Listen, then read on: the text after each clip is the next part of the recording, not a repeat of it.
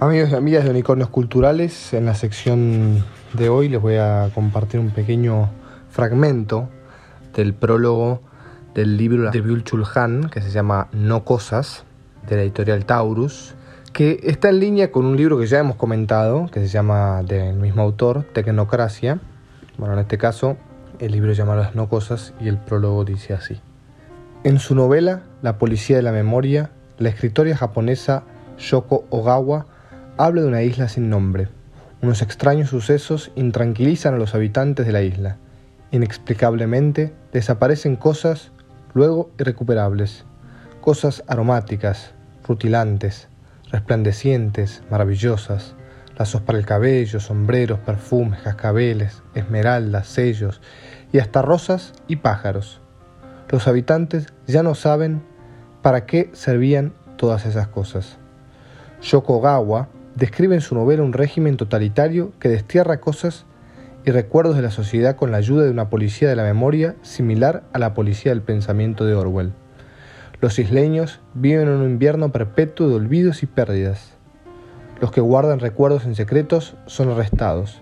Incluso la madre, la protagonista, que evita que desaparezcan las cosas, amenazadas en una cómoda secreta, es perseguida y asesinada por la policía de la memoria. La policía de la memoria puede leerse en analogía con nuestra actualidad.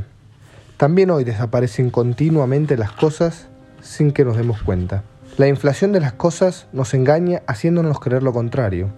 A diferencia de la distopía de Yoko Ogawa, no vivimos en un régimen totalitario con una policía del pensamiento que despoja brutalmente a la gente de sus cosas y sus recuerdos.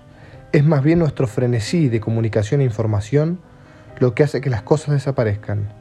La información, es decir, las no cosas, se coloca delante de las cosas y las hace palidecer. No vivimos en un reino de violentos, de violencia, sino en un reino de información que se hace pasar por libertad. En la distopía de Ogawa, el mundo se vacía sin cesar.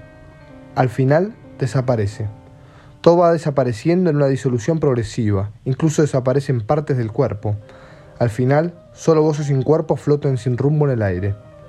La isla sin nombre las cosas y los recuerdos perdidos se parece a nuestro presente en algunos aspectos.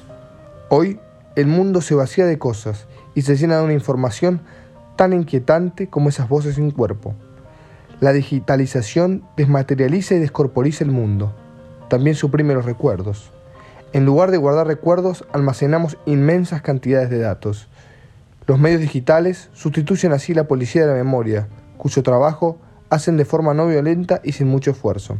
A diferencia de la distopía de Ogawa, nuestra sociedad de la información no es tan monótona. La información falsea los acontecimientos, se nutre el estímulo de la sorpresa, pero el estímulo no dura mucho.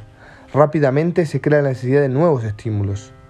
Nos acostumbramos a percibir la realidad como fuente de estímulos de sorpresas. Como cazadores de información, nos volvemos ciegos para las cosas silenciosas, discretas, incluidas las habituales, las menudas o las comunes, que no nos estimulan, pero nos anclan en el ser.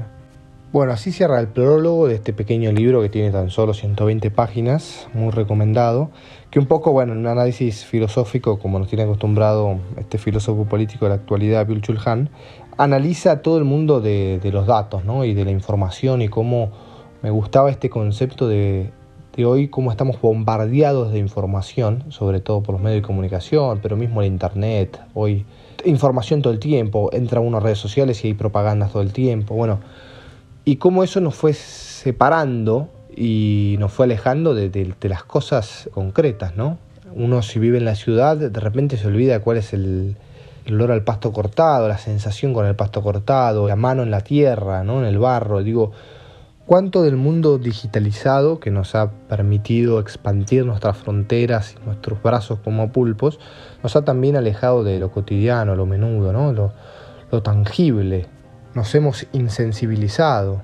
La digitalización nos alienó de todas nuestras sensaciones corporales, eh, más allá de las, estas emociones rápidas del shock, de la sorpresa, de, de la noticia de último momento, de la alerta bueno, por ahí es, tiempo, eh, en estos tiempos turbulentos, acá sobre todo cerquita de la radio, por ahí volver a conectar con nosotros, con uno mismo, con el alrededor, salir de ese mundo de la información, de los datos y volver al mundo del saber, del conocimiento, que a veces implica más procesamiento y más vivencia que incorporación de datos. Espero que les haya gustado y que los invite a, a leer esta hermosa lectura.